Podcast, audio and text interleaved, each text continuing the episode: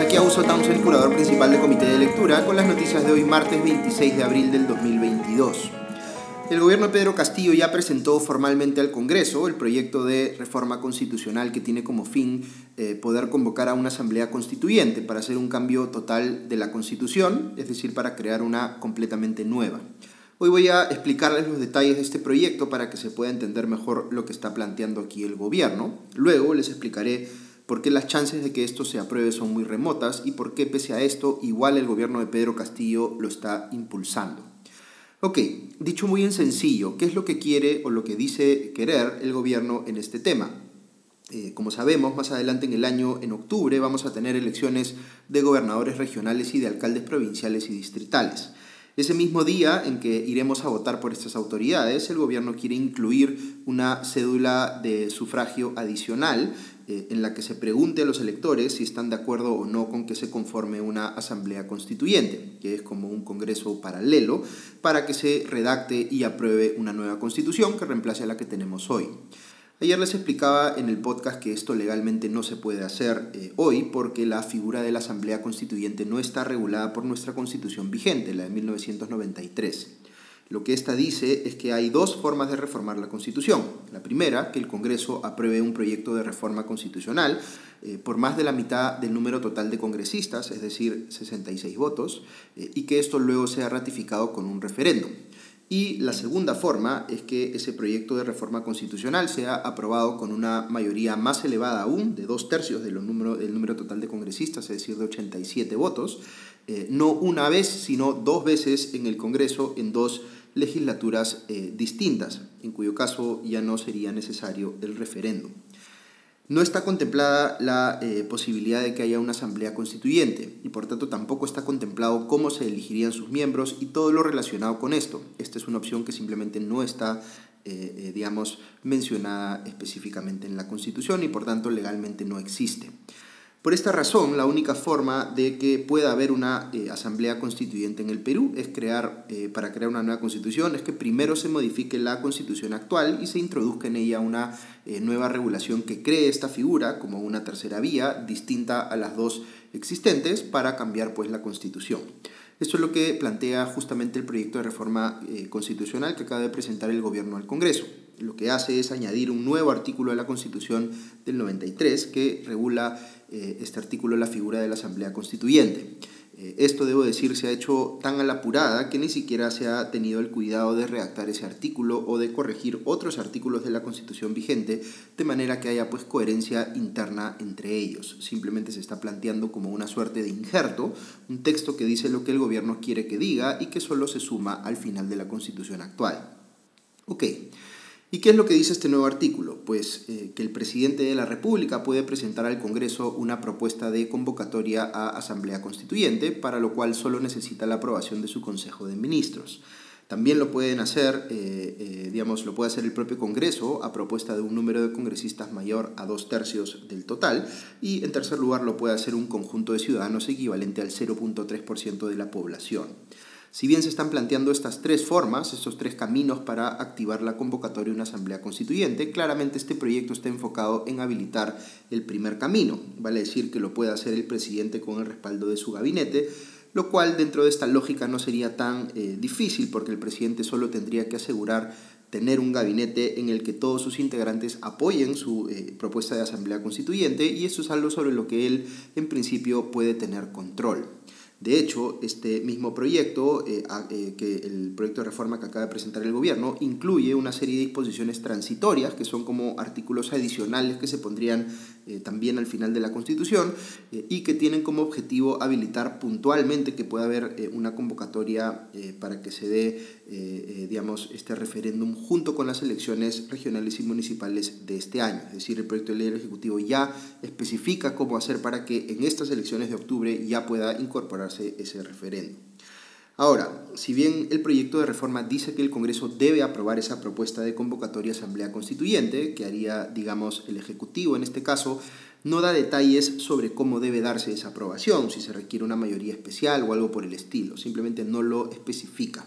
Lo que sí se cuida en decir el proyecto del gobierno es que la Asamblea Constituyente no puede modificar el periodo para el cual fueron elegidos el presidente y los congresistas y también dice que esta Asamblea Constituyente no sustituye al Congreso en sus funciones ordinarias, sino que trabaja, digamos, en paralelo. Ok, si este pedido del gobierno prosperase y efectivamente se llegase a convocar a esa asamblea eh, constituyente, esta tendría, según eh, eh, el proyecto, un plazo de nueve meses para terminar de redactar la nueva constitución, lo cual podría prorrogarse por tres meses más. Pero vamos aquí a un detalle eh, de la propuesta del gobierno que es bien importante entender. Se dice en ella que la Asamblea Constituyente tendrá 130 miembros, es decir, el mismo número de congresistas que hoy existen en el Parlamento, y que su conformación tendrá un carácter popular, plurinacional y con paridad de género. Eh, esto último, la paridad de género, me parece a título personal es una aspiración razonable para cualquier órgano de representación nacional, como un Congreso o eventualmente una Asamblea Constituyente. Pero fíjense que hay una diferencia, que no es menor, entre pedirle a los partidos políticos que participan en una elección congresal, por ejemplo, que sus listas parlamentarias respeten la paridad y la alternancia de género. Eh, eh, eso es una cosa, y una cosa distinta es eh, buscar asegurar que el resultado de esa elección refleje perfecta paridad de género. Lo primero es razonable en mi opinión, pero lo segundo, vale decir, tratar de ajustar el resultado de una elección a un determinado criterio preestablecido, aunque nos parezca un criterio importante, puede colisionar con la lógica misma de la democracia que debe valorar todos los votos por igual.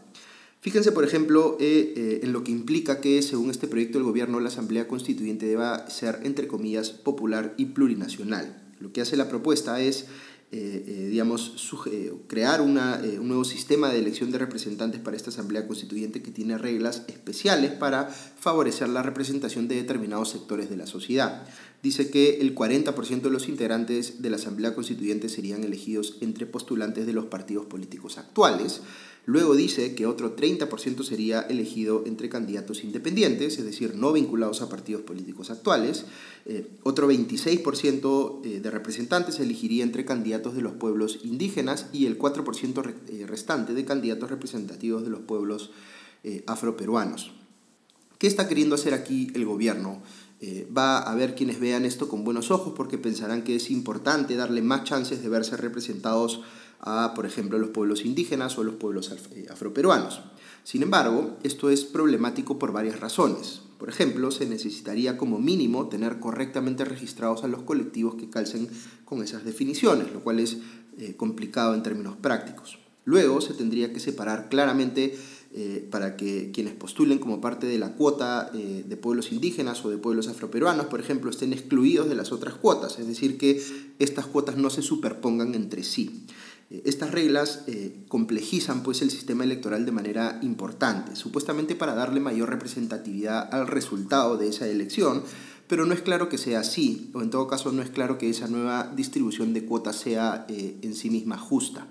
Es como si estuviera creando varias elecciones a la vez, cada una con criterios distintos, y eso se presta a que esos criterios terminen sobre representando arbitrariamente a algunos grupos y subrepresentando a otros violando pues el principio democrático de que todos los votos deben contar por igual. Recuerden aquí que estos criterios no aplican a las listas que deben presentar los partidos políticos, como ocurre hoy con el tema de la paridad y la alternancia de género, sino que lo que buscan es determinar el resultado final de la elección, y es mucho más dudoso, a mi criterio, que eso pueda defenderse como democrático.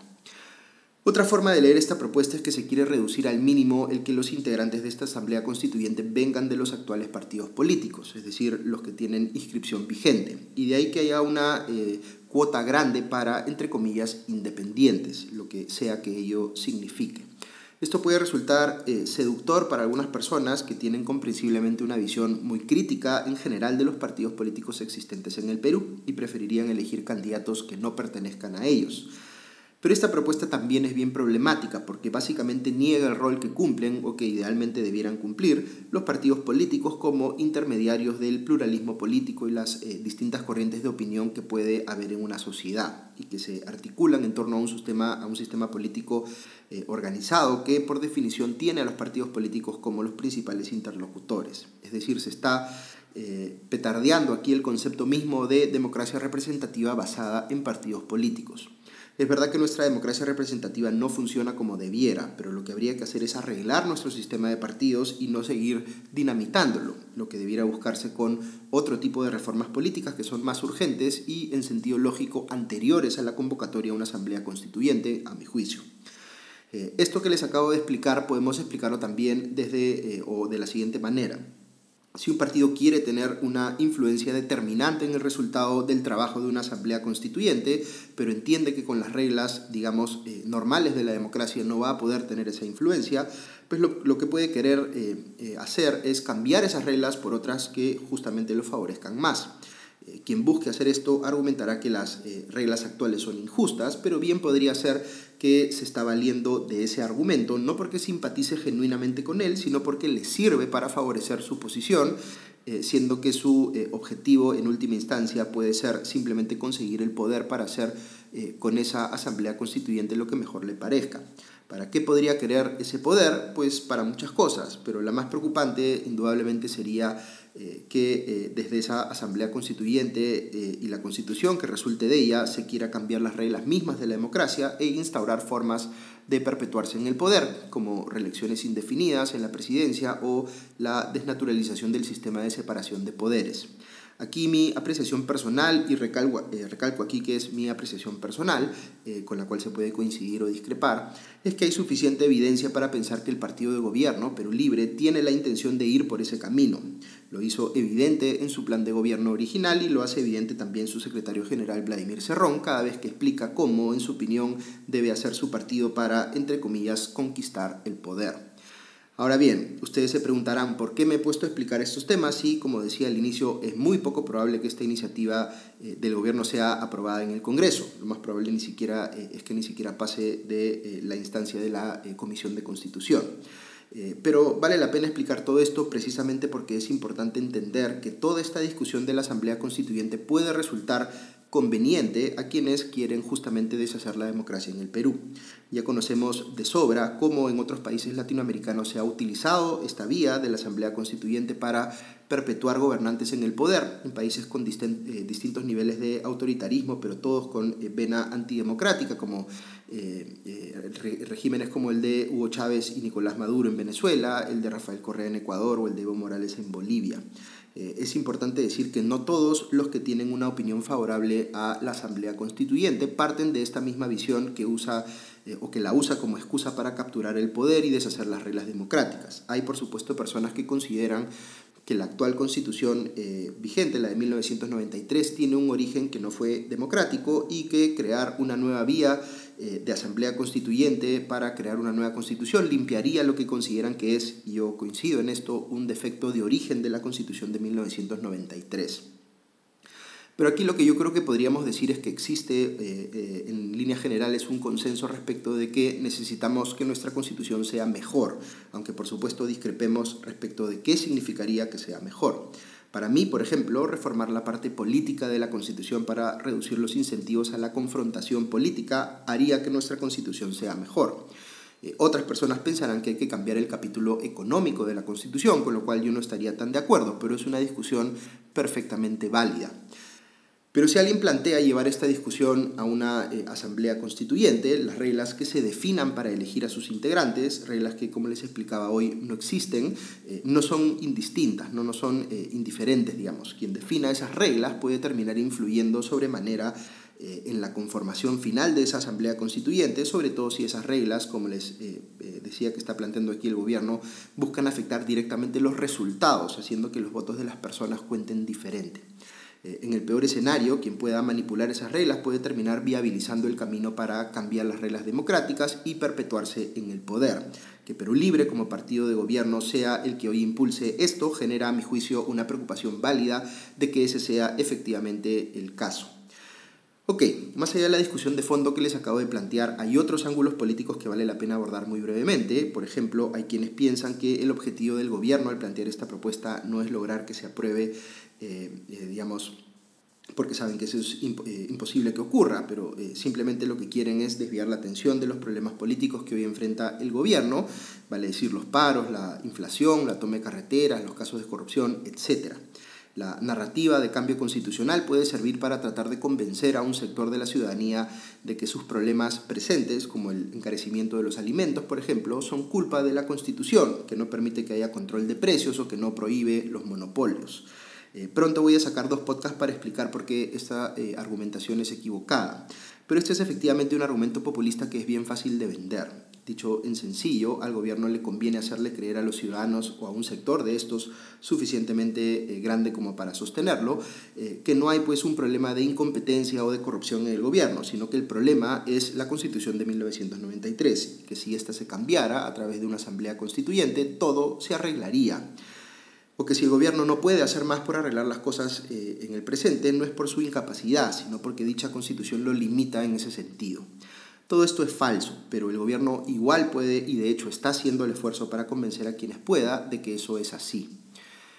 Hay otra explicación un poco más sofisticada sobre la cual especulan algunos periodistas en estos días. Dicen que Pedro Castillo ya entendió el problema que le supone su gobierno tener a Perú libre, controlando y gestionando de manera tan eh, incompetente ministerios como el de Salud o el de Energía y Minas, pero que no logra convencer a Vladimir Cerrón de que deje esos ministerios eh, en el cambio de gabinete que se está eh, preparando. Por tanto, la propuesta de convocatoria a Asamblea Constituyente es una forma alternativa de mantener contento a Cerrón y convencerlo de que deje esos ministerios. Cerrón previsiblemente sabe que no eh, va a prosperar esta eh, iniciativa de Asamblea Constituyente, pero igual ayuda a Perú Libre a posicionarse políticamente de cara a las elecciones regionales y municipales de octubre, así que igual sirve. Eh, algo de eso podría ser cierto, pero lo que hay que recordar aquí es que la estabilidad y la buena marcha del Perú no tendría por qué estar sometida a los caprichos políticos o electorales de un partido que está dispuesto incluso a infligirle daño a su propio gobierno en funciones por su desmedida voluntad de poder. Ok, Voy a dejar aquí el tema constitucional por el momento para pasar muy rápidamente a otras noticias. Hablando de Perú Libre, veo que acaban de capturar a Eduardo Reyes Alguerán, otro de los integrantes de los dinámicos del centro que estaba prófugo, nada menos que el encargado de la Dirección Regional de Transportes y Comunicaciones del Gobierno Regional de Junín entre los años 20 eh, y 21, donde la Fiscalía considera que operaba una mafia de corrupción en la entrega de brevetes. Eh, ya le había confirmado el Poder Judicial en diciembre pasado un mandato de prisión preventiva de 36 meses a esta persona. Y hay otro caso que ha sonado mucho eh, ayer y es el de eh, Sebastián Palacín, hijo del actual presidente de Indecopi, Javier Palacín, que subió a las redes sociales un video que luego eliminó, aunque algunas personas tomaron registro de él mientras estuvo al aire, donde Palacín, hijo, parece confesar que participó en un caso de violación sexual. Eh, de manera eh, absolutamente abierta y eh, sin